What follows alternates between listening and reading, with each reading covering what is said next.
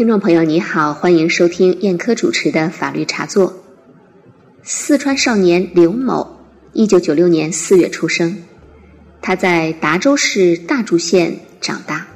从小，刘某就喜欢玩具枪，曾经梦想在十八周岁参军。二零一三年八月，刘某还没有十八岁，他通过 QQ 与台湾卖家商谈购买枪支事宜。二零一四年七月一日前后，刘某这个时候已满十八周岁。他在台湾卖家提供的网址里选购了二十四支仿真枪，枪支货款和代购服务费一共三万多元人民币。二零一四年七月十五日，台湾卖家将二十四支仿真枪支藏在饮水机的箱体内部，辗转交给。台湾、厦门、泉州、金门等物流进出口公司进行了报关、缴纳关税、转运。二零一四年七月二十二日，该批枪支被福建石狮海关缉私分局查获。随即，少年刘某在四川的家中被千里迢迢赶来的福建石狮海关缉私分局逮捕。刘某四十四岁的母亲还记得。那一天，夫妻俩回老家割稻谷，听说儿子被抓，连忙赶回，但对方解释说，他的儿子走私武器。刘某的母亲说：“我们老百姓哪懂这些啊？我们父辈以前都拿气枪打鸟吃，儿子从小喜欢玩具枪，买仿真枪顶多就是玩网络射击游戏或在家显摆显摆。”刘某是在二零一四年八月三十一日被福建石狮海关缉私分局刑拘的。二零一四年九月二十九日，刘某经泉州市人民检察院批准，次日由石狮海关缉私分局执行逮捕。二零一五年一月八日，该案重新移送审查起诉。二零一五年五月，福建泉州中院一审宣判。判决书中写道：“送检的二十四支仿真枪支，有二十一支以压缩气体为动力发射弹丸，其中二十支具有致伤力，被认定为枪支。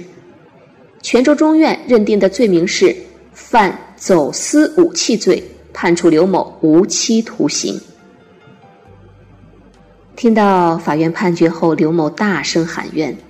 我情愿你们用这个仿真枪处置我，如果打死我，我就承认这是枪；如果打不死我，请把我无罪释放。次日，刘某不服判决，向福建省高级人民法院提起上诉。九月初，他们收到福建省高院的刑事裁定书。刘某的父母本以为这次上诉会带来好消息。自从二零一四年七月儿子被抓到福建后，两口就前往福州附近打工，夫妇二人几乎每个月都要花三分之一到一半的时间到处跑。平日丈夫打小工一百五十元一天，妻子做清洁工八十元一天。他们分别有肺炎和心脏病，干不了重活。但是，一旦有律师的消息，就激动不已，以为转机来了。但是，他们没有想到的是，千盼万盼。判来的却是福建省高院的刑事裁定书，决定驳回上诉，维持原判。福建省高院认为，刘某走私枪支多达二十支，属走私武器，情节特别严重，而且没有任何减轻免除处罚情节。原审已充分考虑相关酌定从宽情节。从轻判处刘某无期徒刑，量刑适当，依照相关法律法规驳回上诉，维持原判。本裁定为终审裁定。少年刘某的父母看到福建高院的裁定后傻眼了。该案经过媒体披露后，也在社会上引起了很大反响，网友纷纷质疑：作为军事迷购买仿真枪。为什么居然与走私导弹、军舰和贪污上亿元同等量刑？十八岁少年买仿真枪被判无期，法院裁判合理吗？说实话，当我看到这个案件后，心情也非常的沉重。所以今天的法律茶座节目，我也查阅了很多的资料，在今天的节目时间里，我就给大家一一的仔细捋一捋相关的法律法规。我们知道，枪支因为具有强大的杀伤力，对于不特定公众的人身安全构成威胁，因此被世界上大多数国家和地区纳入危险物品范围，予以严格管制。枪支管理是我国社会治安管理制度的重要组成部分。我国的枪支法律管理体系也非常的完备，包括法律、行政法规、部门规章等在内。我国司法机关运用包括刑法在内的各种法律手段，对枪支违法犯罪行为进行惩治。但是我们发现，不仅仅是四川少年刘某一个案件，近年来各地都出现了不少相类似的案件。被告和辩方声称是玩具枪或者仿真枪，但是司法机关仍然以非法买卖枪支罪、非法持有枪支罪等罪名追究其刑事责任。为什么法官的法律思维与公众认知之间存在这么大的差距呢？这恐怕要从我国对于枪支认定标准进行了几次较大修改有关。二零零七年以来，我国的刑事司法实践对枪支的认定标准发生了重大改变，将鉴定临界值大幅度的降低到嗯接近原有标准的十分之一左右。出现了大量被告人认为是玩具枪，但是因为这些玩具枪被鉴定后达到了新的枪支认定标准，而被以有关枪支犯罪追究刑事责任的案件。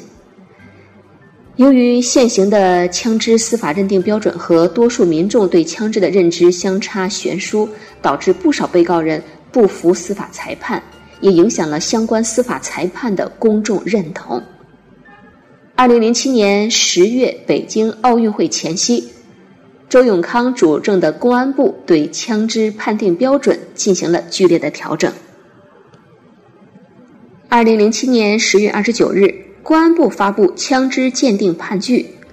二零一零年十二月七日，公安部发布修正后的枪支鉴定规定，前者是公共安全行业标准，后者是公安部印发的通知。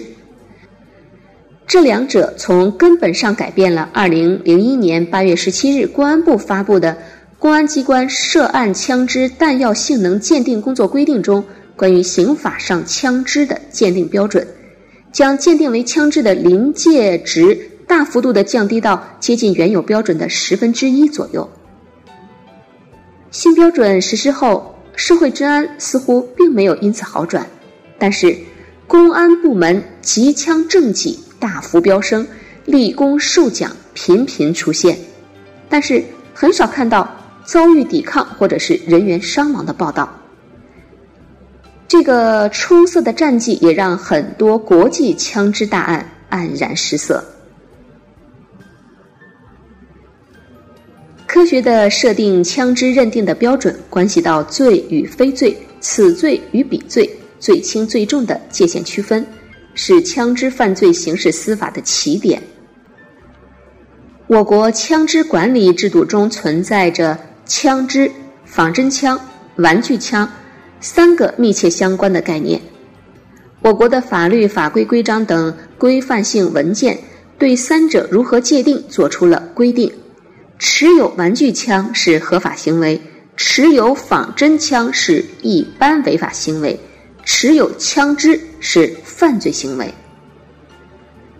但是，我国现有的规范性文件按照枪口比动能对。三者进行了区分，这个区分标准非常的专业，绝大多数人都无法理解或者是掌握。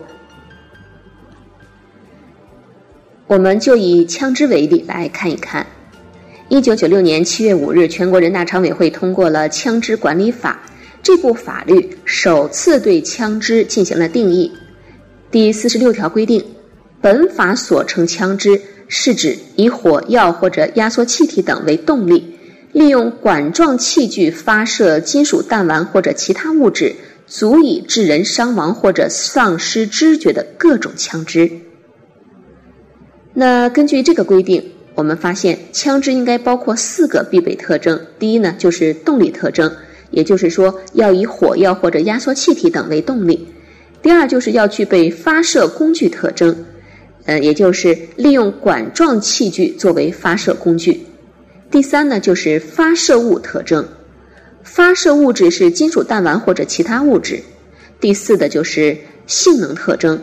足以致人伤亡或者丧失知觉，这是全国人大常委会枪支管理法对枪支的定义。但是，我们再来看一看公安部枪支鉴定规定中关于枪支的认定。这个枪支鉴定规定，它将枪口比动能作为认定枪支是否具有致伤力的依据。